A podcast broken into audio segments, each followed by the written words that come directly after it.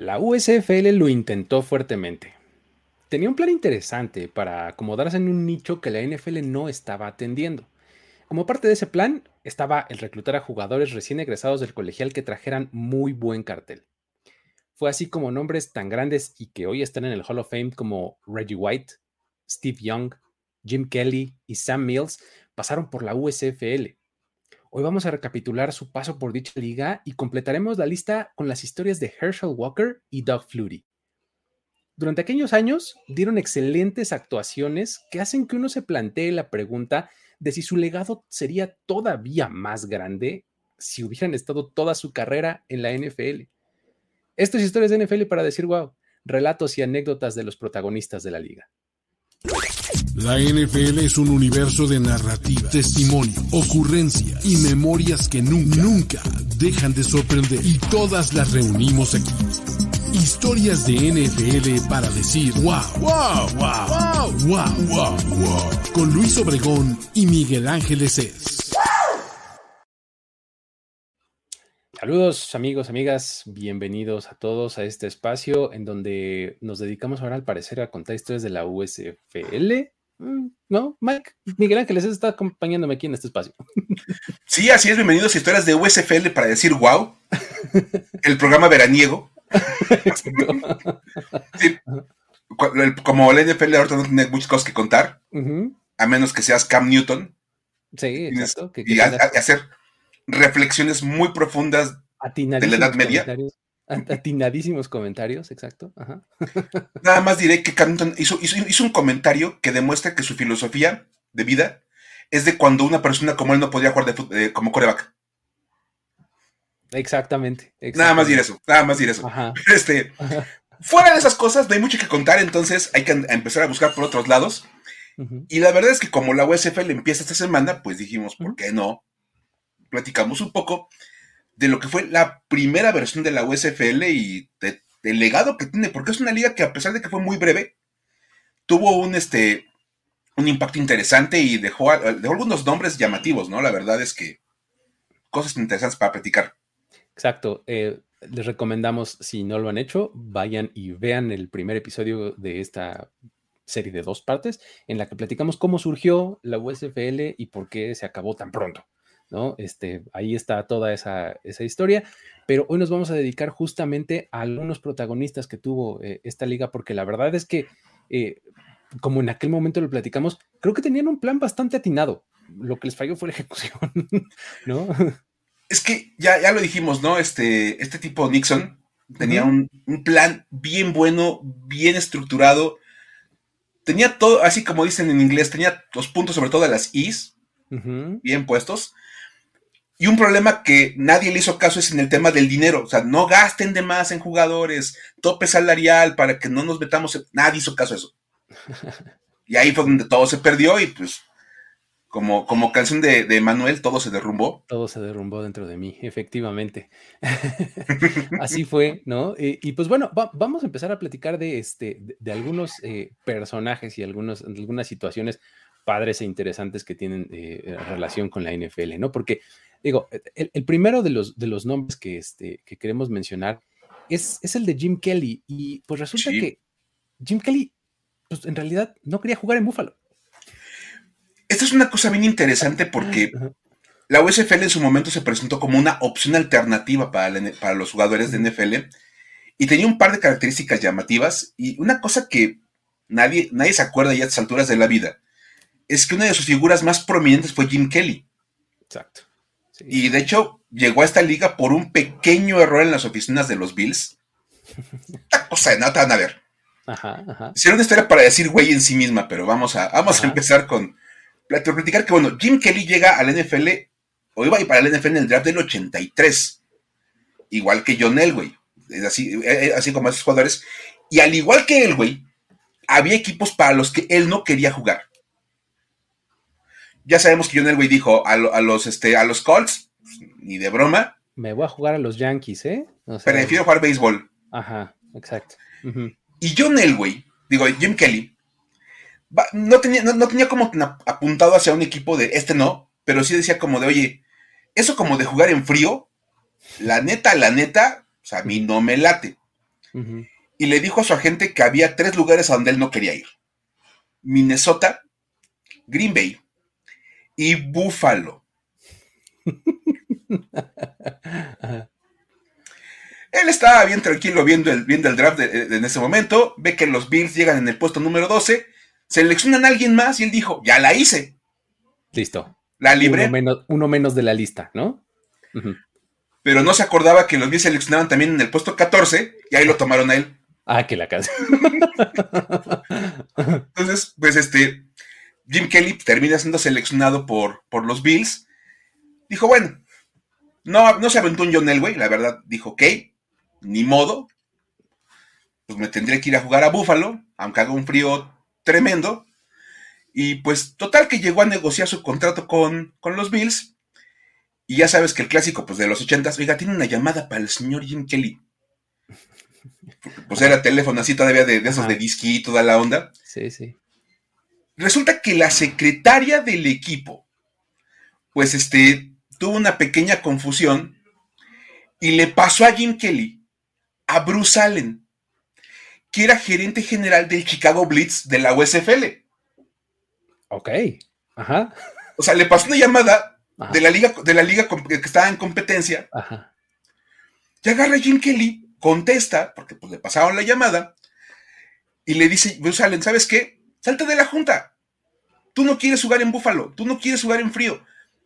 Acá te vamos a dejar elegir el equipo en el que quieres jugar. Si te vienes a la USFL, tú decides en dónde juegas. Tenemos tantos equipos, tú puedes decidir a qué equipo te quieres ir a jugar. Agárrate uno de clima cálido y vas a ver cómo va a estar bien padre en la vida.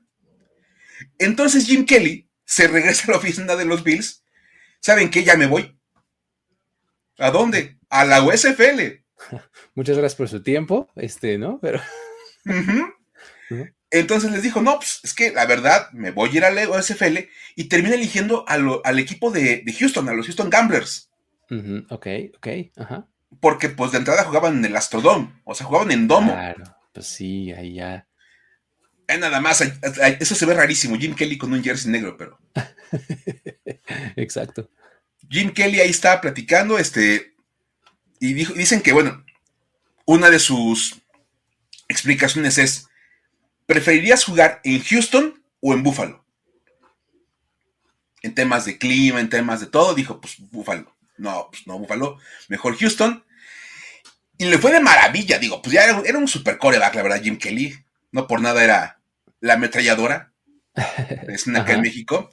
Nada más, nada más en dos años, lanzó para 9.842 yardas. No, cállate. 9.800 yardas en dos temporadas. En dos temporadas. Imagínate nada más. Lanzó 83 touchdowns. Sí, hijo. O sea, era un espectáculo total ver a Jim Kelly, porque aparte el coach de Houston manejaba una ofensiva run and shot. Claro, claro. Sí, para todos lados el balón. Fíjate, completó el 63% de sus pases y promediaba 8.53 yardas por pase. wow. Era un show aéreo de aquellos, la USFL con Jim Kelly. Nada más en el 84 fue MVP de la liga porque lanzó para 5.219 yardas con 44 pases de touchdown. O sea, estamos hablando de que en el 84, mientras Dan Marino hacía lo suyo en la NFL, Jim Kelly estaba haciendo lo propio en la USFL, ¿no? O sea, cada quien estaba destrozando a su, liga en, su estilo. Habría que poner nada más el asterisco con Jim Kelly de que la temporada de las USFL era de 18 partidos. Ah, claro, dijimos que había 18 equipos, efectivamente. Ah, era una temporada mucho más larga. Entonces los números de repente están un poquito más inflados. Pero, de todas maneras, lanzar 5.200 no está fácil. Como lo quieras ver. Total que bueno, eh, los Gamblers desaparecen después de dos temporadas y Jim Kelly emigra a los New Jersey Generals, el equipo de Donald Trump. Entonces, así de. Curiosamente, se salió en la portada del Sports Illustrated, así con su casco de los New Jersey Generals, toda la onda. Y lo más divertido es que la única vez que utilizó el casco, porque la liga desapareció antes de que él pudiera jugar un partido con ellos. Pues pues, como, como el muro de Donald Trump nunca llegó. Nunca llegó, exacto. Y pues ahí este, el equipo desapareció. Y bueno, Jim Kelly, tras el colapso de la USFL, ya les contamos en el capítulo anterior, por eso no vamos a adentrar en esos temas, nada más vean todo el capítulo y van a saber qué pasó. Pues regresó a la, a la NFL y el equipo que tenía sus derechos, porque lo habían seleccionado en el draft un par de años antes, eran los Buffalo Bills. Exacto. Entonces, si él quería ingresar a la NFL, la única vía era Buffalo. Exacto. O que Buffalo lo quisiera cambiar a otro equipo. Y Buffalo no quería, pues era, un equipo super malo en esas épocas y dijeron, no, hombre, viene. Exacto. Y pues nada más. De hecho, los Bills agarraron un montón de jugadores de la USFL, firmaron como a 5 o 6 jugadores buenos de la liga, y con eso armaron la base del equipo que termina llegando a cuatro Super Bowls en los noventas. Exacto, sí, sí, de ahí viene justamente, ¿no? De, mediados de los ochentas, digamos, ¿no? Ahí empiezan a juntar algunas piezas, la principal era Jim Kelly, y pues obviamente ya con un quarterback franquicia en su lugar, era mucho más fácil armar el equipo, y ahí se, da la historia de, Jim Kelly, que pues, insisto, los números de Kelly eran impresionantes en la, en la USFL, fueron de como los vieras, de todos modos estaban muy impresionantes, ¿no? Sí, ¿no? Y, ahora sí que, si, en la NFL hablaban de, Marino y de Elway o de Montana, pues en la USFL se hablaba de Jim Kelly y del siguiente coreback, ¿no, Luis? También hablando de corebacks franquicia y demás, está el caso de Steve Young, que la verdad es que eh, en esta historia tenemos a Steve Young que aceptó pago en cómodas anualidades ahorita les vamos a contar cómo fue ese asunto.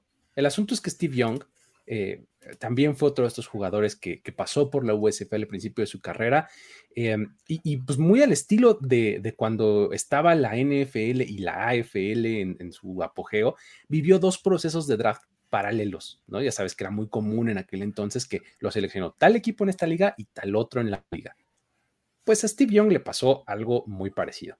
En el 84, el equipo de Los Ángeles Express lo tomó con su primera selección. Ok. Y pues él podría haber sido también la primera selección del draft de la NFL, pero pues no le gustó, no le gustó mucho la idea, ¿no? Porque en aquel año la primera selección eh, la, tenían los Bengals, ¿no?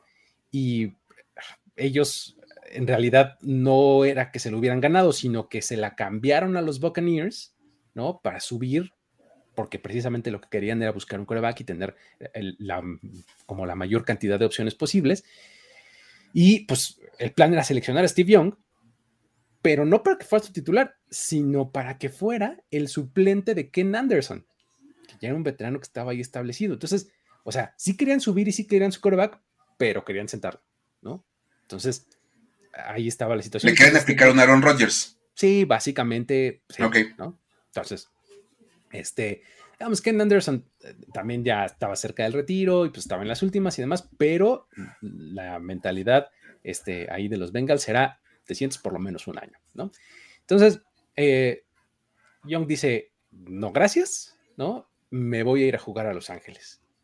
Entonces, se va al Express, que era el equipo de Los Ángeles, y firma un contrato por 10 años y 40 millones de dólares. Ajá. Ok, o sea, dices, 10 años, 40 millones de dólares, pues digamos en aquella época no suena tan mal, ¿no? El asunto es que Steve Young acepta que se le pague esta cantidad de dinero en anualidades durante 40 años.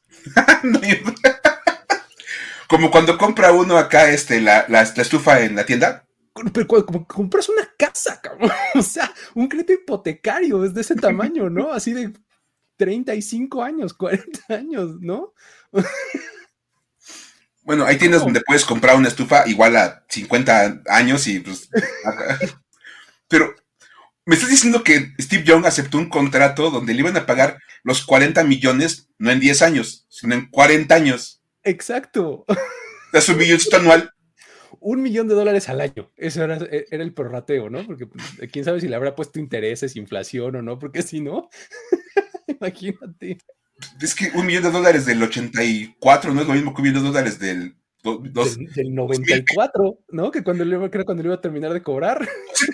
En teoría le tendrían que haber seguido pagando hasta ahora. Exacto. O sea, imagínate, ¿no? Pero bueno. El chiste es que Young se pierde los primeros seis juegos de la temporada porque estaba eh, acabando su carrera universitaria en Brigham Young. pero pues jugó los últimos 12 encuentros, ¿no? Ahí volvemos al asunto de que eran temporadas bastante largas de 18 partidos. Y ese año se volvió el primer jugador en lanzar 300 yardas y correr 100 en el mismo partido. O sea, ya desde entonces era Steve Young, el Steve Young que conocemos y este, pues, tenemos súper bien ubicado, ¿no?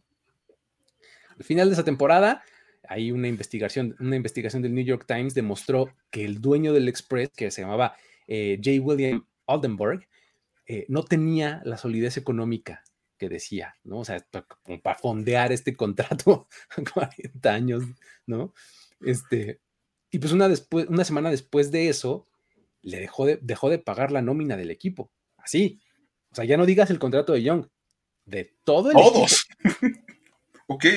Y entonces ahí viene una de las, una de las artimañas que tenía Dixon para, de estos planes que tenía de, ¿se acuerdan del fondo de emergencia que les hablamos el episodio pasado? Que cada dueño tenía que tener un fondo de emergencia, pues bueno, tuvieron que recurrir a ese fondo de emergencia para que terminara la temporada el, este, eh, el Express, el, equipo de Los Ángeles Express. La, liga tomó el control del equipo para la postemporada y pues los demás equipos terminaron ahí pagando los gastos esenciales, ¿no? O sea, como para que esto no se nos caiga, ¿no? Ya para el 85 los problemas económicos surgieron así ya por todos lados, ¿no? Imagínate que hasta el chofer del autobús que los llevaba a los juegos ya se negó, se negó a llevar al equipo si no le pagaban por adelantado. O sea, oh, ya los conozco, capaz que doy la vuelta y ni me van a pagar. Eh, exacto, ya me la aplicaron una vez, dos veces. Ahorita otra tercera ya no me la aplican, me pagan. Si no, no los llevo. Y resulta que en una de esas fue el mismo Steve Young el que acabó poniendo dinero ahí en el momento para pagarle al chofer para que los llevara. Imagínate. No inventes, imagínate nada más que qué locura. Ahora, en el, en el, juego final en Orlando, Steve Young se terminó jugando y, eh, jugando, jugando bien, pero el asunto es que lo acabaron metiendo de corredor, porque todos los jugadores en la misma posición estaban lesionados. Y pues obviamente no había dinero para contratar jugadores. Claro. Entonces, pues Steve Young, ya corriste 100 yardas en un partido, ¿no? Vas. Handoff. Imagínate. ¿No? o sea, por eso decíamos, el tema del dinero, ahí estuvo mal manejado. Totalmente, ¿no? Y pues antes del final de esa temporada 85, pues ya Young les puso un ultimátum a la, USFL y les dijeron, miren, o encuentran nuevo dueño para el Express o me voy a la NFL, ¿no? O sea, porque pues allá también me quieren y aquí las cosas no están funcionando. Este, me deben como 39 millones de dólares o más este, de un contrato que firmé y pues bueno, la OSFL cesó operaciones en el 86, como ya sabemos, y pues John compró su contrato para emigrar a los Buccaneers, que eran quienes los habían tomado eh, en el draft suplementario para los jugadores de la USFL y de la CFL. Cuando se acabó hicieron este, este como repartición de los jugadores por ese método, ¿no? Y así fue como ya llegó a, la NFL. Por cierto, fíjate, chicando eh, ese draft, eh, notitas de ese draft, del NFL en el que Steve Young no entra y no lo, no lo seleccionan los Bengals, los Bengals acaban cambiando la selección de draft. Se la mandan a los, a los Patriots y que seleccionan a Irving Fryer, al receptor. Okay, ajá. Y los Bengals en la segunda ronda toman a Boomer Esiason. Ok, a Boomer, ok. O sea, el, plan era vamos a traer un coreback para que sea el suplente de Ken Anderson un año y agarre la chamba el plan era que fuera, hubiera sido Steve Young. Acabó siendo Boomer Esiason. O sea que tampoco salió como tan mal para los, los Bengals. Pero es, una, es así de esas cosas que van conectando de un lado para otro. Si Young hubiera decidido ir al NFL, quién sabe qué hubiera pasado con el Boomer. Con Boomer, exactamente, exactamente. Está, está eh, interesante el asunto, ¿no? Y, Nada más como notita. Y, justo de estos dos corebacks surgió un, este, una anécdota padre, interesante, que Em, entre ellos se enfrentaron en la primera semana de, la temporada de 1985. Los Houston Gamblers contra el LA Express, ¿no? O sea, ellos en la primera semana de la temporada fueron los que pues, del calendario así lo dictó, ¿no? Y pues esto se conoce, o bueno, eh, le podemos llamar como el mejor partido de la historia que nadie vio. Así. Ahorita les voy a contar por qué, pero realmente fue un juegazo. O sea, leyendo y, viendo, investigando de este asunto, realmente eh, eh, fue una joya de partido. Eh, resulta que, como para no hacerles el cuento demasiado largo, en el último cuarto de este partido, la defensiva de Los Ángeles le interceptó un pase a Jim Kelly, que se lo regresaron hasta touchdown, y con eso pusieron el marcador 33-13. Okay. Ya con eso parecía que pues, pues, todo estaba decidido, ¿no? O sea, más o menos. 20 puntos de ventaja, último cuarto, más o menos unos 10 minutos por jugar. Creo que puedes administrar la ventaja, menos que seas los Atlanta Falcons, ¿no? Este. Sí. ¿No? Por ahí. y Matt Ryan empieza a sudar así como de. Pero bueno. Sin embargo, Kelly obviamente tenía otros planes y comenzó un comeback que, bueno, es digno de un programa de, de estos especiales de NFL Films, porque está impresionante. O sea, solamente dos jugadas después de esta intercepción, Kelly conectó un pase de 52 yardas para touchdown que puso el marcador 33-20. Ya no estaba tan complicado.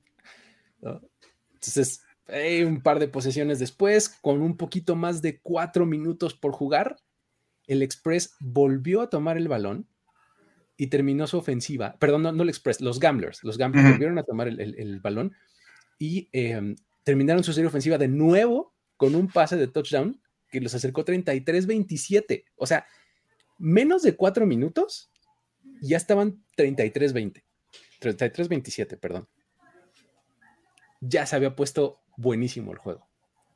Una, serie de ofensiva después, o sea, entra a la defensiva, hace su trabajo, tres y fuera, fuerzan este, la patada de despeje y en eso, pues Jim Kelly solamente con 40 segundos por jugar en el reloj y con 84 yardas por recorrer, ahí viene Jim Kelly y pues con la jugada que termina el drive es con un hace touchdown de 20 yardas.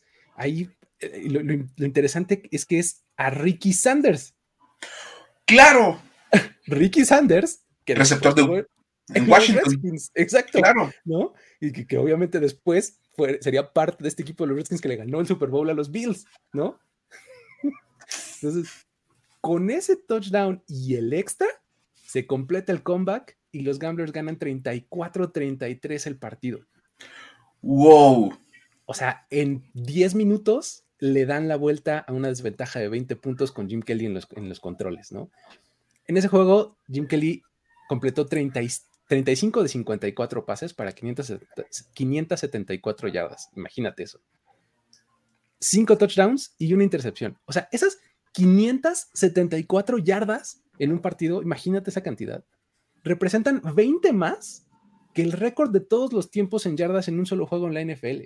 O sea, hasta hoy día, nadie ha lanzado esa cantidad. El récord no, Norm Van Brocklin es el, es el récord, lo puso en los 50 y, y, lanzó 554 yardas. O sea, si Jim Kelly tuviera este, este tipo de juego en la NFL, él sería el del récord es una cosa de locos, de verdad.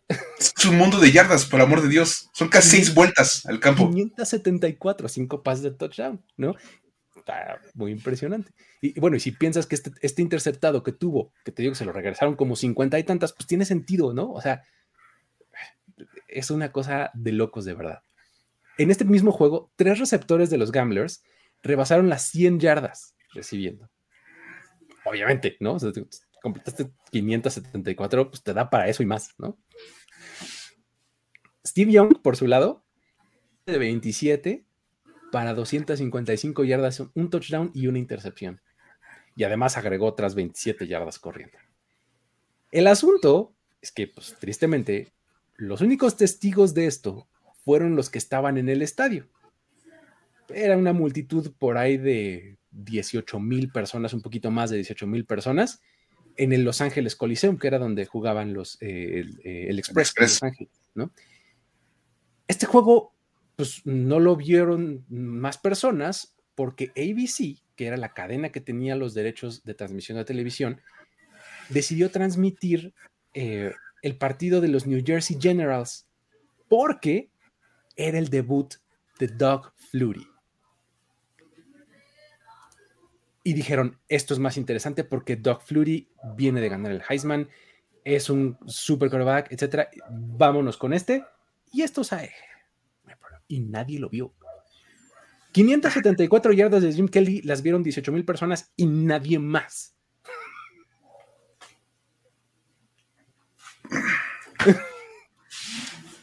Por algo se llama el mejor juego que nadie vio. en todo el sentido del mundo. Y, justo hablando de este, de este personaje que estaba debutando en ese momento, Doc Flurry, él también tiene una gran, gran historia, ¿no, Mike? Sí, otro de esos corebacks que fueron nutriendo a la USFL, aunque ya llegó un poquito más hacia el final de la. Que hablar del final de la USFL y el principio es casi, casi. Unos meses mismo periodo, el mismo periodo, pues así, Ok. Síganme la corriente. este. Doc Flurry, la verdad es que, bueno, era un coreback muy bueno a nivel colegial pero el problema es que era muy chaparrito para los estándares del fútbol americano, medía 1,75. Así que las dudas sobre su posibilidad de poder jugar a nivel profesional eran muchísimas. Este, imagínate, así como de, pues todo el mundo eh, veía un coreback que venía de ganar el Heisman en el 84 con Boston College, la fama colegial estaba ahí, pero las dudas en la NFL existían, como de, oye, es muy chaparrito, ¿a poco va a poder pasar por encima de los, de, los dineros ofensivos? Y ese tipo de cosas se preguntan. Genuinas dudas, ¿no? Genuinas dudas. Dudas válidas, porque los dineros miden dos metros. Exacto. Entonces, ya había una diferencia importante. La USFL estaba interesada en Doug Flurry principalmente por la fama colegial. O sea, como de, oye, ¿sabes qué? A lo mejor no es la mejor opción en la vida, pero tiene una fama muy buena que pues sirve para jalar gente a los estadios. Exacto. Entonces, empiezan a negociar con él que se inscriba al draft de la UCFL, que acepte jugar con ellos. Y justamente en el 85, el equipo que tenía la primera selección de draft eran los Buffalo Bills, porque ya ven que pues, Jim Kelly no se quiso ir con ellos, sí, andaba jugando bien mal. Y la opción era tomar a Doc Flurry. Dijeron, bueno, pues, pues sí, pero como que no. Y como empezaron a dudar, dejaron entrever que no confiaban totalmente en que Flurry pudiera ser la opción, Doc Flurry acaba decidiendo que pues mejor este no, iba a aceptar el, el, ir al NFL. Dijo, ¿sabes qué? Pues para qué me estoy haciendo como de, dudas, pues a fin de cuentas no hay como ninguna garantía de que lo vayan a dejar jugar. Entonces, acaba siendo seleccionado en el draft territorial de la USFL por los New Jersey Generals. Otra vez, ¿Cómo son de importantes los New Jersey Generals en, la historia de la USFL? Está muy cañón, ¿no? O sea, es, tal vez el equipo central en, la historia de la USFL. Yo creo que sí. Serían básicamente ellos. Curiosamente nunca fueron campeones, pero cómo estaban metidos en todo el asunto. Y cómo tenían de fe uniforme, qué barbaridad. Y su logo era espantoso. Es horrible. Y, si no tienen dudas de cómo era, vean la, la USFL esta semana y van a ver es espantoso el uniforme. O sea, pero bueno. blanco con rojo, el casco rojo, pero tiene como una, una, corona de laureles alrededor. sí, no, no, no. Extrañísima, muy rara. Está, está Ajá. Total que bueno, le acabaron dando un contrato que lo hizo el novato mejor pagado de cualquier deporte profesional. Imagínate. El plan Dixon de no hay que pagar mucho, ya estaba tirado por la ventana más que enterrado. Ajá le acabaron pagando 8.3 millones por seis años. Por un novato. Que ni siquiera sabía si iba a funcionar, pero pues la fama, la fama es la fama. Había que, llevar. Chaparrito y que todo, pero que iba a llevar gente al estadio, ¿no? Entonces, en su primera temporada, Doc Fury tenía programado ganar 1.2 millones de dólares, que superaban los 350 mil dólares que ganaría Joe Montana Superaba por 350 mil, ¿no? O sea, puff. Ah, pero sí. Superaba por 350 mil a Joe Montana. O sea, viéndolo eh, en estos momentos de la vida, pues. En retrospectiva no se, no se ve nada bien eso, ¿no? No. se, veía, raro en ese momento que un novato de USFL ganara más que un novato de NFL. Ahora se ve fatal porque le pagaban más a Doug Fury que a Joe Montana, pero bueno. Total que lo más interesante este, es que el contrato te establecía que la mitad del dinero de Doc Flurry se le pagaría incluso si la liga, que, la liga quebraba. O, sea, ¿estás poniendo en el contrato que hay una posibilidad de que quiebres? Es que ya me hubiera preocupado por ahí desde el principio, ¿no? Recuerda que a Donald Trump todos sus negocios se han quebrado. ¿No? Exacto. Entonces, este, pues curioso es que, este, como lo has dicho, los Generals son uno de esos equipos centrales en la historia de la USFL. Y bueno, en caso de que los Generals se fueran a, la quiebra y la liga siguiera, el 100% del salario estaría garantizado. O sea, Trump dijo, mira, si la liga fracasa y quebramos todos, te pagamos la mitad. Si yo quiebro, que es muy probable, te pagamos todo. te pagan, ¿no? Porque yo estar en quién sabe dónde, ¿no? Si me pagar los demás, yo no. quiero que platiques tú, Luis, porque tú eres el que está más involucrado con esa historia. Hijo, es que e, e, es, una, es una cosa este, rarísima porque el contrato de Fleury era pues, único en un montón de aspectos, ¿no? O sea, ya, mencionamos esto de las cifras garantizadas, de las cifras muy grandes que en retrospectiva no se ven muy bien, etcétera, pero eh, era, era, uno de los prospectos como más prominentes de, esa época, por lo que mencionabas, por la fama que tenía. Digamos que, imaginemos, eh, como fue hace unos años Johnny Manziel, por ejemplo, algo así, ¿no? Una superestrella, un astro, Tim Tebow, haz de cuenta, ¿no? Sea, no necesariamente el mejor coreback, pero era súper famoso, Doc Flurry, ¿no? Entonces, este, lo, lo que lleva al siguiente nivel la extrañeza de este contrato fue la petición que hizo Donald Trump al resto de los dueños de la liga. ¿Qué petición?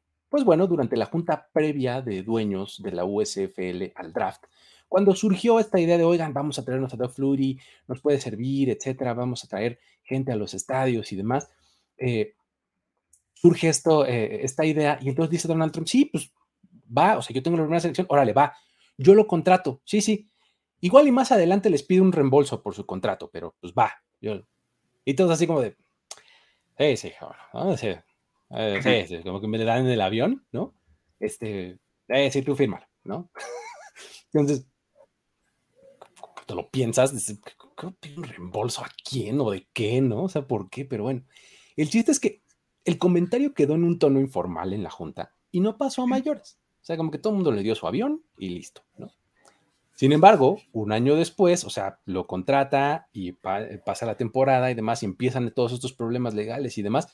Entonces, Trump intenta pedir el dinero que les dijo a los dueños, al resto de los dueños. O sea, oye, yo le di este contrato a Doug Flurry. ¿Está beneficiando a todos la presencia de Doug Flurry en, en la USFL? Cáiganle. Nos está beneficiando a todos, órale. ¿No? ¿Se acuerdan que les dije? Exacto, casi, casi, no sé sobre advertencia no hay engaño, ¿no? casi, casi, ¿no? Resulta que Gary Argovitz, que era el dueño de los Houston Gamblers, que ya hablamos de ellos eh, con Jim Kelly, dijo en algún momento en alguna entrevista que le dio el New York Times, mira, Donald no llegó al piso más alto de la torre Trump porque tuviera miedo de pedir cosas. Pero pues resulta que la gente también le puede decir que no. No es como que sea un niño pobre en la calle pidiendo una limosna. Si, pues, si me lo pidiera de verdad, yo le diría que se encarga de manejar su propia franquicia. Algo así fue la, declaración de, de Argovitz, ¿no? Ahora, por su lado, Bill Tatham, que fue era el dueño de los Arizona Outlaws, dijo algo así como, mira, yo no veo nada de malo con que Donald pida, pero pues hay una pequeña probabilidad de que obtenga lo que quiere, ¿no? creo que Flutie sí le ha venido muy bien y le ha hecho muy bien a la liga, pero pues nunca nos llamó para preguntarnos si estábamos de acuerdo con el contrato, ¿no? Entonces, básicamente, de manera pública, a través de los medios, todo el mundo, o sea, le estaba diciendo a Donald Trump, por favor, no me vengas con tonterías, ¿no? O sea, por eso no sorprende a nadie que Donald Trump haya dicho que México iba a pagar el muro fronterizo, ¿no? O sea, es básicamente el mismo principio. Ya traían las ideas desde antes. Exactamente, ¿no? O sea, manejaba un país como manejaba una franquicia de fútbol americano. Exacto. Mal. Una manera maravillosa de resumirlo. Sí, sí, sí. Y bueno, total que, pues Doc Flurry, la verdad, este, pues firma con los Generals, con toda esta historia del, del, contrato y todo, y pues como ya había firmado con el equipo, los equipos de NFL no lo seleccionan rápido. Pues dicen, no, pues cómo vamos a ocupar una selección alta en un cuate que va a jugar en la USFL. Hubo por ahí un equipo que se avivó, que fueron los Rams, que lo seleccionaron en, el round 11. Ok. Dijeron, bueno, pues vamos a, vamos a, este, a seleccionarlo por aquella de que a lo mejor no funcione la liga. Ya, ahí está. Este, y lo toman. Total, que bueno. Eh, la verdad es que el debut de Flurry en la, en la USFL no fue precisamente muy bueno terminó, bueno, de hecho sus primeros dos pases como profesional fueron interceptados por el mismo jugador. El linebacker Jeff Gabrielson le interceptó los primeros dos pases que Free les dio en la USFL. Imagínate nada más. Entonces, bueno, acabó lanzando eh, en la temporada para 2.109 yardas, que es muy, muy lejos de lo que hacían John y, Kelly, todos ellos. Sí, pues tuvo 13 touchdowns en 15 partidos. Entonces, la verdad es que pues no fue así que digas, uy, la sensación. Este, obviamente la liga desapareció para la temporada del 86. Y bueno, ahí Doc Flurry empezó un peregrinar por la NFL, anduvo en algunos equipos, pasó por Canadá. Eso ya es otra historia. Estamos enfocados en la USFL. Y pues Doc Flurry fue así como de esas como estrellas que a lo mejor pensaron que iba a ser más y pues no, no dio mucho en su, en su única temporada con la liga. Sí, y, que ya después en la NFL, pues también tiene sus anécdotas y sus momentos padres, ¿no? Pero, este, pues así fue su, paso, ¿no? Eh, de la USFL a la NFL, que a mí lo que más me gusta es justo lo de su contrato, ¿no? O sea, es que eh, prácticamente con cada uno de estos, si te das cuenta, hemos hablado algo de cómo estaba su contrato. Eran los corebacks, eran las estrellas, obviamente tenían como esa parte más mediática, económica que había que manejar. Pero hubo jugadores que eran muy buenos, que jugaron muy bien en la USFL, luego pasaron a la NFL a seguir con sus carreras y no tenían esos asuntos así como tan, espectaculares, ¿no? Por ejemplo, el siguiente caso, ¿no, Luis? Que es... Reggie White, el ministro de los sacks. o sea, es una cosa impresionante lo de Reggie White, ¿no? Está muy, muy cañón. Porque, o sea, hay que empezar por decir que él jugó en, Tennessee a nivel colegial, ¿no? Los Volunteers. Y pues bueno, fue seleccionado por, este, eh, por los Memphis Showboats en este draft territorial que hacía la USFL, ¿no? Que ya hemos mencionado varias veces. Eh, Reggie White, eh, pues obviamente le, le, encantaba la idea de jugar profesionalmente en el mismo estado, pues en donde había estado a nivel colegial, ¿no? Entonces, acepta perfectamente sin ningún problema la oferta de los showboats y pues empieza a jugar con ellos, ¿no? En total jugó pues, las dos temporadas que existió la liga con, este equipo y fue titular en los 36 juegos que tuvieron, ¿no? En este periodo sumó 23.5 sacks. En 36 juegos. Además de eso tuvo un safety y un fumble recuperado para touchdown. Vale, ¿no? Ok. Termina eh, llegando el colapso de la USFL y demás, y este eh, White termina eh, aceptando ganar menos dinero para jugar con Filadelfia en, los Eagles. Ellos compran el contrato de, White y pues este, se quedan con tres años que le quedaba en el contrato, digamos. Entonces, así es como pasa de la USFL a la NFL y eh, en este proceso ahí administrativo raro de compras y demás, se pierde los primeros partidos de la temporada 85, pero en cuanto empieza a jugar con los Eagles, agarra ritmo como nadie, ¿no? Y en el primer juego con los Eagles, tuvo 10 tacleadas y 2.5 sacks. Así, llegando, ¿no? Nuevecito. Imagínate, ¿no? Terminó con 13 sacks en 13 partidos. Fue nombrado defensivo del año. 13 sacks en 13 partidos. Imagínate. Ok. se retiró, se retiró con 198 sacks en la NFL. Y pues bueno, ahorita esos 198 sacks son la segunda mejor marca de, de, todos los tiempos. Pero lo interesante es que si se cuentan los sacks, o sea, si sumamos los que tuvo con Memphis, le dan un total de 221.5. O sea, eso lo pone como el mejor de todos los tiempos. O sea, 221 sacks. se pone de locos ese récord, ¿no? Entonces, eh, por eso era, que yo planteaba esto al inicio del programa. O sea, cuando empiezas a ver este tipo de cosas, te empiezas a preguntar, oye, si hubieran estado en la NFL toda su carrera, estaríamos hablando de jugadores todavía más históricos. O sea, llevamos puro Hall of Famer hasta el momento. Bueno, Doug Flurry no, pero este. Jim Kelly, Steve Young, Reggie White. ¿No? Imagínate que todavía le avientas lo que hicieron en, la USFL. Estaban destinados para el Hall of Fame. Es que imagínate, por ejemplo, lo que dices de Steve Young. Si a Steve Young lo hubieran tomado los Bengals, como era el plan, él hubiera sido el heredero del equipo de Ken Anderson. Hubiera llegado al Super Bowl contra, los 49ers. Exactamente, contra Montana. Exacto. Eso una cosa interesante. Pero bueno, y Reggie White, dos temporadas más de 16 juegos. No me van a decir que no juntaba fácil sus 20 sacks en dos temporadas. O sea, se trataba metiendo 220 sacks, pero facilísimo en su carrera. Si hubiera jugado toda su carrera en la NFL, wow. Sí, totalmente. es bien, bien este, interesante el asunto de Reggie White con los Memphis Showboats. Y con un uniforme que parece de sacado de, universidad americana, así, totalmente colegial. De 1AA, ¿no? O sea, además. Sí, sí, sí. sí, college, así. en fin. Así estaba la cosa. Pero bueno, eh, también eh, tenemos eh, del otro lado del balón una historia similar, ¿no? De, otro jugador. Es interesantísima porque es un nombre del que ya hablamos en algún programa cuando hicimos plática acerca de los cambios de draft. Y es Herschel Walker, asistente personal. asistente personal. Sí. Porque, pues, a ver, vamos a empezar. Herschel Walker es uno de esos, jugadores que acabó eligiendo la USFL por encima de la NFL por cuando menos un par de razones. La primera era que la USFL le permitía a jugadores como Herschel Walker, que eran muy famosos a nivel colegial, elegir el equipo donde podían este, pues, jugar y entonces había como más chance de, elegir dónde.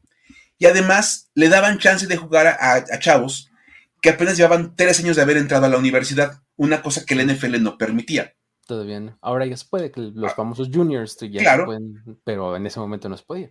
Sí, los underclassmen ahora son lo más normal del mundo, ahora son hasta los mejores prospectos, pero en aquella época no se permitía, entonces tenías que acabar la, carrera universitaria a los cuatro años para poder entrar al draft. Walker dijo, no, yo quiero entrar un año antes, porque pues, pues money. Y entonces pues, dijo, y puedo elegir más o menos como a dónde jugar, cosa que en la NFL no voy a poder hacer. Exacto. Porque, pues, y Hash Walker dijo, miren, si voy a ir a la NFL nada más tengo tres posibles equipos que me interesarían. Los Dallas Cowboys o alguno de los equipos de Nueva York. Okay. Por, cuestiones de mercadotecnia. Tal cual. Construir mi marca va a ser más fácil con los Cowboys o en Nueva York. De no ser ahí no me interesa ningún otro equipo de la liga, entonces mejor me voy o sea, a la USFL. Los ¿Mm? dos de Nueva York se refería a los Bills y a qué otro. Ah, ¿qué? no, este. No, no, no, Luis, este. Ah, ok, perdón. De hecho, hablando de eso, ahora que se aprobó el, contrato de el acuerdo para que la gente en Nueva Jersey, en Nueva York, pague el estadio de los Bills, dicen, hay que, hay que contar a los fans de los Jets que sus impuestos van a pagar el estadio de los Bills. Exacto. De su rival divisional. Pero bueno, otro asunto importante, otro asunto medio raro. Total que él quería jugar con los Jets o los Giants. O los Cowboys. Perdón, perdón. Al final termina pasando a la USFL y firma un contrato de servicios personales con J. Walter Duncan, el dueño original de los New Jersey Generals. Se acaba yendo a la zona de Nueva York servicios personales. Tú sabes, o sea. cualquier cosa, cabrón. No, tú sabes, lo que pasa es que pues eres, eres el dueño de un equipo de fútbol americano y ocupas a alguien que eh, archive todos los documentos. De la A a la y que además pueda jugar de corredor en tu equipo. Ah, vaya, sí, sí, sí. Que tengas skill set diverso, ¿no? No todo mundo lo tiene, entonces por eso se cotiza un poquito mejor. Entonces por eso Herschel Walker, pues, acaba siendo contado sabía manejar bien el conmutador, ¿no? sí, sí, sí, sí. El telefax también lo manejaba muy bien en aquellas épocas. Estamos hablando de los ochentas, entonces seguro, ¿no? Entonces, tenía un, O sea, imagínate, manejaba el conmutador, el telefax, y era corredor, ganador del Heisman. No, pero ya. Cotizadísimo. Contratadísimo como secretario del, dueño. Entonces, ese contrato, curiosamente, después pasa a manos de Donald Trump, que le compra el equipo a, Walter Duncan. Entonces, acaba siendo asistente personal de Donald Trump. Ok. Fíjate cómo se ve eso en tu currículum. Wow. Wow. Interesante. Muy bien, ¿no? Lo interesante es que funcionó muy bien en la USFL. Fue el líder corredor de la liga dos veces, 83 y 85. Y en el 85 impuso una cantidad de marcas. Bueno, de entrada tuvo la cantidad de yardas más grande en la historia del fútbol americano profesional, sumando 2.411 yardas. Otro récord. O sea, regresamos al punto de los 18 juegos. Pero es más que la marca de Eric Dickerson, ¿no? Y pues nada más para los que les gusta ser un poco más específicos, promediaba 5.5 yardas por acarreo. Asume. o sea, le dabas el balón dos veces y era primero y diez. Sí, exacto. Y te sobraba una yarda. No, no, te, no te enfrentabas al tercer down nunca, ¿no? Jamás ibas a llegar. Entonces, bueno, en su carrera o en la, en la USFL, Herschel Walker termina acumulando 5.562 yardas por tierra y promedió de carrera en la USFL 4.87 yardas por acarreo. Hijo. Era un monstruo de esa liga. Impresionante, sí. Total que bueno, los Dallas Cowboys estaban muy conscientes del interés que tenía Herschel Walker en ellos. O sea, como de ahí, él dijo siempre que pues, Cowboys o los equipos de Nueva York, y dijeron, ok, Pudiera ser que la USFL no dure mucho tiempo. Me dan como vibras. Ya, presentían, ya presentían, así como de, le están pagando un coreback en paguitos de, a 40 años, algo no pinta muy bien, entonces, pues lo acabaron seleccionando en la quinta ronda del draft del 85. Estaban jugando ajedrez cuando los demás jugaban damas chinas. Exactamente, sí, sí, sí. Tan fácil. Y obviamente, eh, curiosamente, en el 86 la USFL desaparece y ¡pum! Herschel Walker busca trabajo y los Cowboys dicen, o sea, eres mío, porque yo te seleccioné en el draft del año pasado. Tal cual, ¿no? Y Walker feliz, ¿no? y bueno, los, los, fans de los Cowboys después mucho más felices porque Jimmy Johnson lo utilizó para armar todo un cambio con el cual armó un equipo que ganó tres Super Bowls. Exacto. O sea, una selección de un jugador de una liga de verano terminó siendo convertida en tres títulos de Super Bowl. Hermoso. Ah. Un auténtico juego maestro que se gestó en Dallas, la verdad. Sí, sí, sí. Estuvo, estuvo buenísimo. Pero bueno, ese, ese es eh, así como pasó de la USFL a la NFL.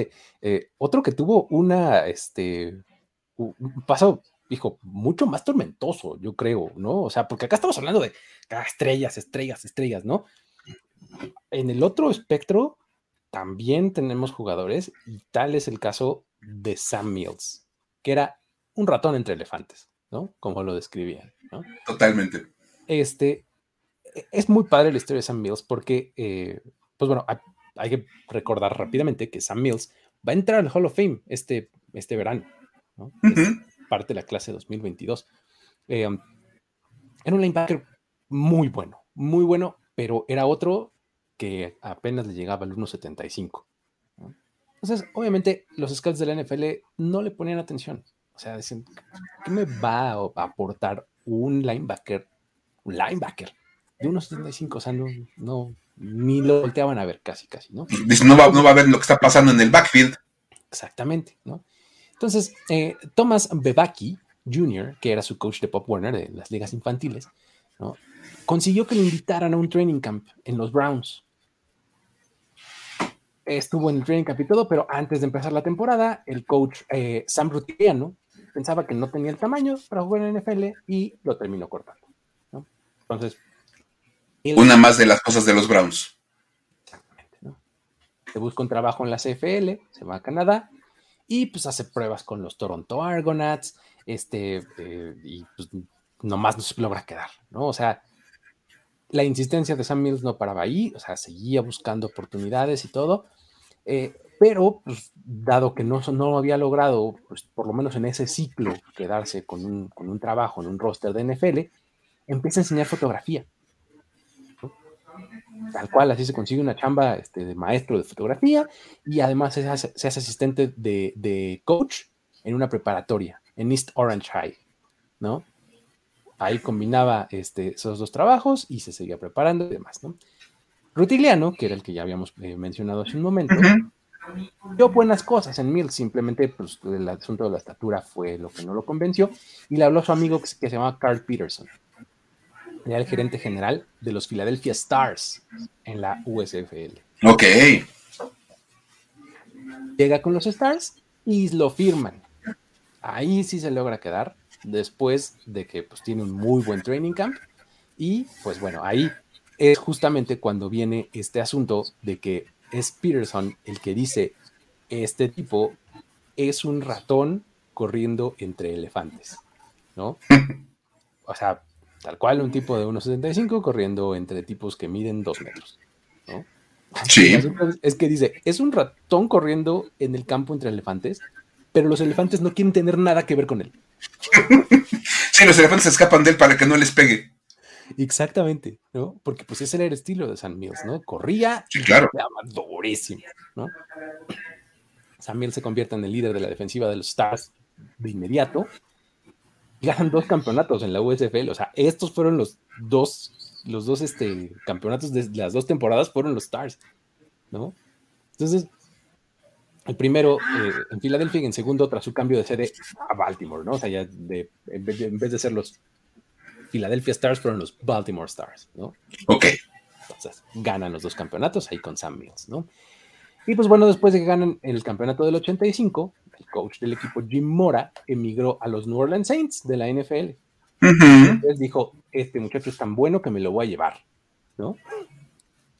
Jim Mora llega a los Saints y pues Sam Mills llega con él a los Saints y eh, empieza esta excelente carrera que tuvo en la NFL con los Saints, con los Panthers y demás, que ahora pues lo tiene eh, como parte de la clase 2022 del Salón de la Fama. ¿no? Y un par de nada más apuntes que me encantan de Sam Mills, parte del Dawn Patrol, Sí. ese extraordinario equipo de linebackers de los Saints. Y segunda, la frase Keep Pounding de los Panthers la acuñó Sam Mills. Sam Mills, exacto. Cuando se enferma de cáncer, él le dice a, los, a la gente en Carolina, no hay nada que preocuparse, you gotta keep pounding. Exacto. Vamos a seguir adelante, vamos a seguir golpeando. Y al, al día de hoy es, es básicamente el, el moto de, de los Panthers. Lo tienen grabado en, el- en el- en la espalda del Jers, todas las cosas, y lo pone Sam Mills. Entonces es una figura que termina siendo de rechazo total en varios training camps a una, le- una leyenda de este deporte. Sí, es este, es padrísima y, y- y contrasta muy padre con el resto de las historias, porque como lo decíamos, ¿no? O sea, de un lado tienes a los que todo el mundo se los estaba peleando en dos ligas y no sé qué, y Sam Mills al contrario, se la pasó buscando oportunidades, ¿no? Él se la pasó peleando por agarrar una, una chamba.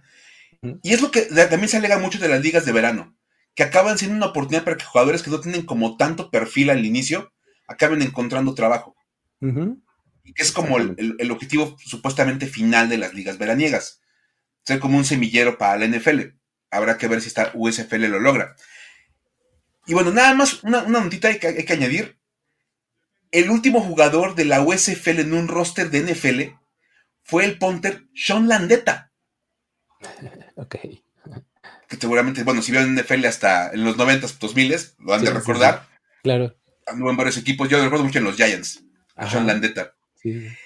que jugó eh, precisamente en los Philadelphia Stars y en el 86 pasa a los New York Giants. Y bueno, él se retiró en el 2008, aunque técnicamente jugó hasta el 2006 porque no jugó en 2007. Y como no juega en ese año, se retira el 2008, pero juega hasta el 2006. O sea, el último jugador de la USFL en la NFL se retiró en 2006. Órale. ¿Qué tal? O sea, y estamos hablando que la USFL está a mediados de los ochentas, ¿no? O sea, o sea, duró 20 años ahí como del 86 al 2006. Ahí se mantuvo yo en la neta un buen rato. Y el último jugador no pateador en, en uniformarse para un equipo de NFL fue Doc Flurry, que jugó en 2005 todavía un partido y se vuelve el último jugador no pateador en alinear para un equipo de NFL de aquellos que habían militado en la USFL. Buenísimo. Entonces, está padre, ¿no? Como que no, tampoco es como de tan atrás. Llegaban hasta 2005, 2006, Flurry y Landeta todavía ahí en, la liga. Ya en este siglo, ¿no? Sí, por supuesto. es que, digo, de, repente sentimos muy cerca de 2005 y 2006, pero tiene casi 20 años. ¿Cuántas? Yo cuando digo 20 años yo hablo de 1990. Exacto. O sea, o sea hace 20 años, o sea, 90, ¿no? Sí. Ya sabes. YouTube, Acton Baby, este. Ándale, exacto. Nirvana. Este. Nirvana. No, no hablamos. Eso, eso, pasó hace 20, 20 años, ¿no? Mejor, mejor hablemos de otras cosas. Este. Sí, sí, vamos a platicar eh, de una bonita historia para decir, güey, ¿no? Venga. Para nada bonita, porque la verdad sí está. no, para nada bonita. Es esas que de verdad son, son para decir, güey, pero que dices, güey, con cierto toque de molestia, la verdad. Sí. Esta es de las historias que yo le cuento a mi novia y en automático me dice, esa va para decir, güey, ¿verdad? Oye, fíjate que pasó esto. Esa va a ser la de decir, güey, de la semana, ¿verdad? Otra vez, el comité de selección ya, ya ubica perfectamente bien este tipo de cuentos. Está ya se sabe cómo funciona este asunto. Sí. Ya, clasificar en automático. A ver, tenemos todo tipo de historias en la NFL. En este programa dedicamos a hablar de eso. Las agradables, las inspiradoras, las tristes. Y de repente salen las que nos hacen decir, güey. Y luego estas vienen porque se dio otra historia de las que dijimos en un principio. Desafortunadamente el sábado por la mañana nos enteramos que Dwayne Haskins, coreback de los Steelers, falleció al ser atropellado en un accidente ahí medio extraño. Este, entonces, pues, obviamente la noticia comenzó a correr de manera muy rápida. Fue una cosa que empezó como ahí a darse por todos lados.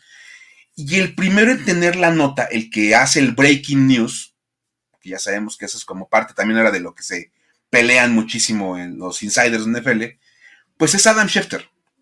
Adam Schefter, este, y él también fue el, que arrancó con las historias para decir, güey, en este tema. Adam Schefter decidió publicar un tweet donde anunciaba la muerte de, Haskins y decidió que ese tweet donde iba a anunciar que había muerto Dwayne Haskins era un excelente momento para editorializar la, la vida de Dwayne Haskins y su carrera profesional. La carrera profesional, además, exacto. O sea, su carrera en la NFL. En la NFL. Ajá, o sea, eh, los tres, cuatro años que duró eran la cosa más importante a editorializar en ese momento, ¿no? O sea, de verdad, vas a anunciar que un chico de 24 años acaba de morir y le quieres dar foco a dos, tres años que tuvo a nivel profesional, es un error gravísimo. Y más porque aparte dice, Dwayne Haskins, el coreback que tuvo muchos problemas para ajustarse a la NFL, murió el día de hoy. Tal cual, le dedicó más espacio, tiempo, esfuerzo a cualquier otra cosa, a todo eso. Eh, a, pintar los problemas profesionales de Dwayne Haskins que a verdaderamente anunciar la muerte del jugador. Es más, la muerte del chico, porque ni siquiera es un, ni siquiera tenemos como un jugador, de un chico que había muerto. Obviamente, este, muchos jugadores de NFL, em, empezando por Lamar Jackson, que fue de los primeros que reaccionó al, al tweet. Luego Des Bryant, se le fueron con todo a, Adam Schefter. Lamar Jackson dijo, oigan, este cuatro no es la primera vez que lo hace, y esto ya es repetitivo, ya es, como muy normal que cuando están los jugadores en problemas, él primero va por los, por los problemas y ya luego habla de la noticia. O sea, siempre poniendo adelante los problemas profesionales de los, de los jugadores, ¿no? Des Bryant dijo, ahí está la muestra de lo que somos para, para los medios. O sea, eso somos. Jugadores en un campo, en un terreno de juego, que simplemente hacemos las cosas bien o mal y todo lo demás no importa. Y bueno, Schefter decidió simplemente borrar el tweet. Volvió a escribir el tweet nada más así como de, Dwayne Haskins, coreback que tuvo una carrera, coreback de Ohio State, Washington y Pittsburgh, murió. Y ya. La pregunta de cuánto tardó en borrar el tweet, lo que se tardó en leer los comentarios que le empezaron a poner, porque pues... En lo que le llegó el shitstorm tremendo, ¿no? Sí, sí, sí, porque aparte de verdad, después del tweet de Schefter, veías el montón de tweets de jugadores de NFL, presentes y pasados, tirándole absolutamente con todo, así de verdad, de hay que eliminarlo de, los medios de NFL, sáquenlo de ESPN, pedían su cabeza en ese momento. Bueno, había mil cosas ahí. Ahí fue cuando dijo, creo que lo mejor lo borro. Lo peor es que ni siquiera se disculpó en el momento, nada más cambió de tweet y ahí estuvo.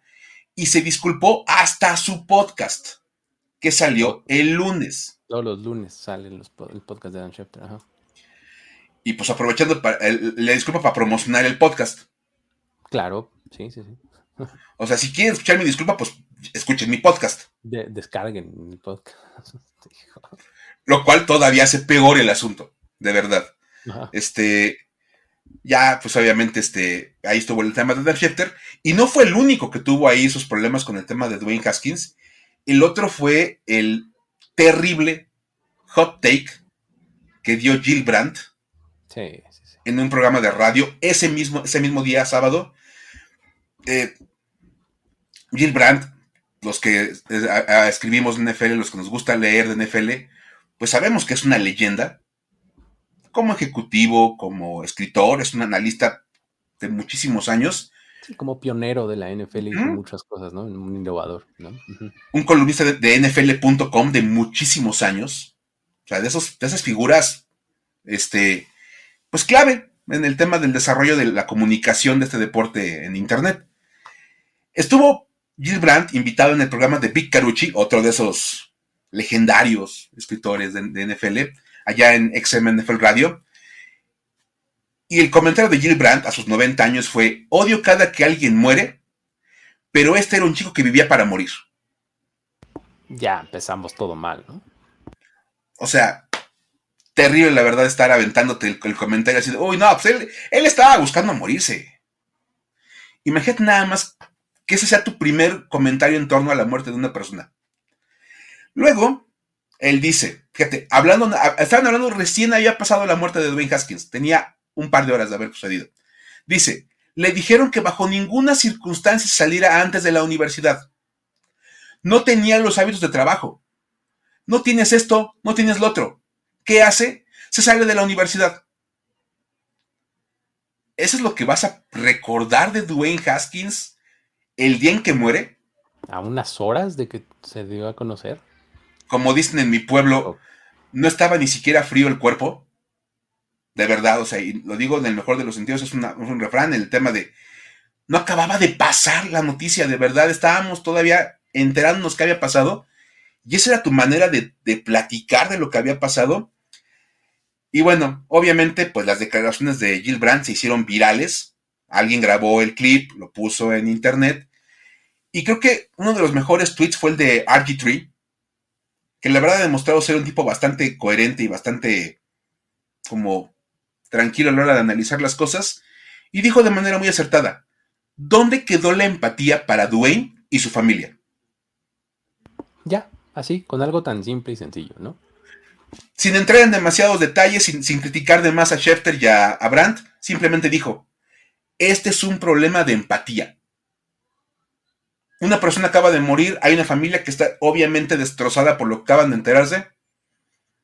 Un gramo de empatía, échale cinco pesos, de verdad, o sea, no hay más y con eso ya le hicimos todos. Hubo gente que se vio mucho más dura, un precio llamado Matt Miller, simplemente dijo, pues, Jill Brand tiene 90 años. No estoy seguro de que sepa lo que está diciendo a la mitad del tiempo. Y es, ahí va un poco mi, reflexión también, ¿eh? O sea, cuando hablábamos de eso, Jorge y yo, en, un espacio que le dedicamos a este, a, hablar justo del tema, era justo en eso. O sea, no es justificación, no es disculpa, estuvo pésimo, pero de verdad, el señor tiene 90 años, o sea, creo que tiene, tiene, está rodeado de gente que no ha sabido decirle, ya, no está bien que hagas apariciones en vivo, o sea, si vamos a seguir haciendo cosas muy controladas, o sea, sí, o sea. Sí, escribe una columna en la cual ah, vamos a tener un editor que va a filtrar cualquier que posible te inviten al radio en vivo para que des tus takes, no. Que te inviten al programa de televisión para que te. No. Una entrevista puede ser con tu PR manager junto y se, no se transmite en y La grabamos y. Exactamente, y se hace screening de las preguntas. O sea, ya a esas alturas tienes que hacerlo así. A, porque puedes, porque es una leyenda del NFL. Y B, porque tienes 90 años y la lucidez de todos nosotros, cada segundo que pasa, es menor. ¿no? O sea, sí. lucido que cuando empezó este programa. Por supuesto. Y, bueno, ahí Matt Miller entre crítica y como dices, como una reflexión de, pues es que capaz que ni sabe lo que está diciendo, en parte es cierto, y ahí er, error de toda la gente que está a su alrededor, como bien dices, por el no controlar mejor las apariciones de Brandt. Y bueno, evidentemente pues tenía que ser la historia para decir, güey, insisto, yo se la practicé a, mi novia comiendo el sábado y me dice, no mentes, o sea, es que tiene que ser la historia, pues sí, tiene que ser la historia para decir, güey, porque no puede ser que hayamos quedado ya este, en este, punto de insensibilidad total, en el cual una persona que está involucrada con la NFL muere y lo primero que tienes que hacer es remarcar sus problemas y sus errores y sus faltas como profesional. en el campo, como jugador, exactamente. O sea, eh, eh, tengo como muy presente porque la, revisé hace poquito, la, película de American Underdog de, de Kurt Warner, que hay, un, hay varios momentos en donde él dice que él, es fútbol, ¿no? Que es lo único que sabe hacer y demás. Y su esposa lo que le dice es, no, o sea, el, fútbol, no te define. tú eres más que un jugador de fútbol. Y, es como uno de los grandes temas que yo le rescaté a esa película de American Underdog, ¿no? Aquí aplica perfecto. O sea, Dwayne Haskins es muchísimo, bueno, era muchísimo más que un jugador de fútbol americano, ¿no? Totalmente. este, pues hay que, este, eh, eh, como tratar de dimensionarla en todo lo que era, ¿no? Y, e incluso yo lo comenté en algunas ocasiones con varias personas. Chances de hablar de la carrera de Dwayne Haskins tuvimos desde su año de novato hasta una semana antes. O sea, eh, formó parte de historias para decir, güey, en un par de ocasiones probablemente. Por supuesto cuando hizo la fiesta, este que le acabó costando que lo corrieran ahí de Washington, cuando lo dan de baja de, Washington, yo hice un podcast especial de ese día, estábamos Michael Pasquel de ESPN y yo platicando del tema de Dwayne Haskins. O sea, le dedicamos una hora a hablar de, ese problema, o sea, de verdad. O sea, su carrera está más que documentada, sus problemas profesionales están más que, más que conversados, platicados, analizados y remarcados no pasa nada si el día que se muere no lo decimos. Ya tuvimos mucha chance de decirlo y ya lo que se dijo se dijo y listo. ¿no? O sea, de verdad. La pregunta de Sergi sí, tenía esposa y tenía, tenía un bebé. Este, Dwayne Haskins estaba casado. De hecho, cuando lo corren en Washington, armó una fiesta de despedida de soltero. Exacto. Que así va a casar y pues, ahí viene el problema. Entonces, este, de hecho, una cosa que también compartió un, un amigo, este, Rubén Vargas de Spanish Bowl, es que el papá de la esposa de Dwayne Haskins murió un mes antes. Sí, sí, sí, sí, que su, esposa se le muere su papá un, hace un mes y luego su esposo, imagínate. O sea, también, o, sea, ubicar lo que pasa con la esposa de Dwayne Haskins. su papá muere, un, y, la empatía, ¿no? O sea, imagínate estar en el lugar de la esposa y estar escuchando que si el, su carrera, que si hizo, que si no hizo que, que, si era, que si era un fracaso como coreback, que si no jugó bien, que si era malísimo, que solo ganó tres partidos como profesional. Eso no importa. ¿Cuánta gente hubiera querido ser drafteado a la NFL? O sea, voltealo, voltealo. O sea, el tipo vivió un sueño. O sea, el tipo fue coreback de Ohio State, puso récords en el Big Ten, fue seleccionado en el top 10 del draft. ¿Fue el top 10 o, top 15, pero en la primera ronda del draft fue titular en un equipo de NFL. O sea, vivió un sueño. Es más, hay un video de Dwayne Haskins de niño que va con su jersey de Ohio State a conocer el estadio de los Buckeyes. Y en el video dice, yo voy a jugar en esta universidad y yo voy a ser el coreback de este equipo. O sea, cuando lo, cuando lo volteas, a ver, eh, eh, o sea, ve todo lo que logró, ¿no? O sea, eh, muy poquititita gente logra lo que él logró, ¿no? O sea, Porque también podemos hablar del otro lado. Dwayne Haskins se vuelve coreback de Ohio State, termina haciendo 50 pases de touchdown y terminó tercer lugar en la votación del Heisman. Exacto, exacto, ajá. O sea, hacerle en la NFL es dificilísimo. Totalmente. Puedes tener todo el talento del mundo y no pegarle en la NFL. Seamos sinceros. Sí, sí, sí, totalmente. Vamos, eso es, lo, eso es, más, eso es tan normal. Que un jugador llega al NFL y ¡pum! Ya, simplemente, pues, ahí. Eh, aquí, la verdad es que este, él tuvo una carrera interesantísima como jugador colegial. Es más, este, todos los jugadores que hablan de, él como persona hablan maravillas de Dwayne Haskins. Siendo un buen chico, un buen compañero.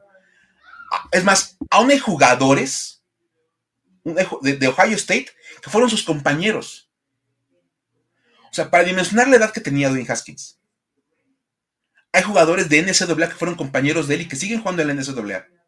Y esa es otra cosa, o sea, piensas en, un tipo de 24 años, o sea, tú y yo, este, matemática y biológicamente podríamos ser su papá. ¿No? O sea, podríamos tener un hijo de esa edad, ¿no? Claro. Entonces, está cañón. Por supuesto. y, demasiado joven. Y creo que en ese momento, cuando lo pones en ese punto de vista, dices, oye, si fuera mi hijo, si fuera un conocido mío, un sobrino, un, el hijo de un amigo, yo quisiera que hablaran de eso en ese momento, o sea, de, sus problemas para adaptarse al, fútbol americano en la NFL. Ya está más criticado su, paso por, por, Washington. Y es tristísimo, ¿no? Es tristísimo que tengamos que, que, hacer ese tipo de ejercicios para humanizar a la gente, para entenderlo. O sea, para decir, ay, no me gustaría si fuera mi hijo. ¿Por qué tienes que llegar a eso?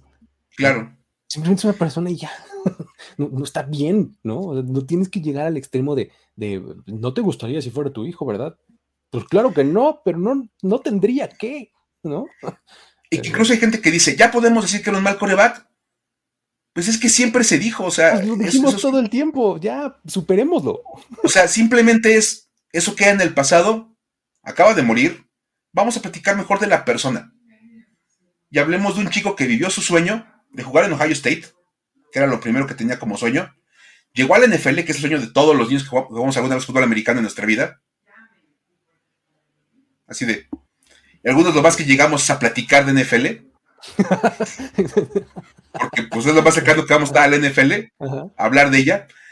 Y Dwayne Haskins jugó fútbol americano en la universidad que él quería jugar.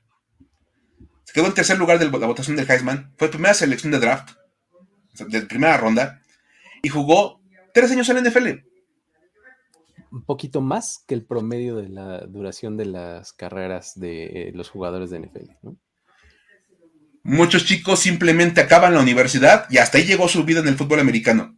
Y ya son pocos, ¿eh? O sea, la mayoría se quedan en la prepa. Sí. Todos de los que juegan, eh, por eso el, el senior en el high school es como lo máximo, porque todo el mundo sabe que hasta ahí vas a llegar. O sea, de forma realista, eso es lo último que vas a jugar. Hay chavos que logran llegar al fútbol americano colegial, aunque sea de banca, y su gran recuerdo es que jugaron un tazón colegial. Uf, ya. En el cual había cinco mil personas en el estadio, pero bueno, así de, güey, jugué el tostitos, quién sabe qué, tazón del quién sabe cuánto. No importa. O sea, jugué y lo gané, o jugué, lo jugué un tazón colegial en primero de enero. ¿Qué hubo? Exacto. ¿Cuánta gente no logra llegar a eso? O sea, de verdad. Entonces, ahí es donde gente como Schefter y como Brandt y como muchos medios de, NFL tenemos que hacer esa reflexión de hasta qué punto tenemos que poner una línea de dividir al jugador de la persona. Y en qué momento sí y en qué momento no. hablar del campo de juego. Así es. Pues bueno, Así está eh, la cosa por el día de hoy. Con esto vamos a terminar este programa. Eh, muchísimas gracias a todos que estuvieron aquí eh, conectados en vivo, viéndonos. Gracias por sus comentarios. Los que ven o escuchan esto de forma diferida, también gracias por hacerlo. Déjenos un like, regálenoslo por acá abajo. Un comentario será muy bien recibido. ¿Qué les pareció el tema? por ahí estuvieron diciéndonos de, otros nombres. Por ejemplo, este. por acá nos mencionaban a este. Mark Marcus Dupree. Marcus Dupree, exactamente, ¿no? Este también, digo, casos, hay un montón de jugadores que, pasaron de la USFL a la NFL. Ahorita hicimos esta curaduría porque nos gustó, ¿no? Son historias padres que, queríamos rescatar, pero pues ya saben que siempre hay susceptibilidad de secuela y secuela y secuela y secuela, ¿no? Entonces, eh, ustedes tranquilos, ¿no? Pero bueno, em, con eso nos despedimos, ¿no, Mike? Eh, ahí, estaremos este, viéndonos la próxima semana en este mismo espacio, ¿no? Así es, aprovechen ahorita pues para descansar, los que estén de vacaciones, como un servidor, estamos aprovechando para descansar unos días, y si no, pues ya este, vamos a, a esperar que lleguen unos días de descanso, y, pues vayan ahí checando el contenido que tenemos en acá en Primero y Diez, la verdad es que se están generando bastantes cosas, yo los veo acá el próximo martes y si no, ya saben por dónde encontrarme a mí, aquí tengo mis canales, todo para que también se comuniquen conmigo. Efectivamente, allá en Formación Escopeta. Este, listo, muchísimas gracias a todos y nos vemos la próxima. Bye bye. Esto fue Historias de NFL para decir wow, wow, wow, wow, wow, wow, Los relatos y anécdotas de los protagonistas de la liga directo a tus oídos. Con Luis Obregón y Miguel Ángeles C. Voz en off, Antonio Sempe. Una producción de primero y diez.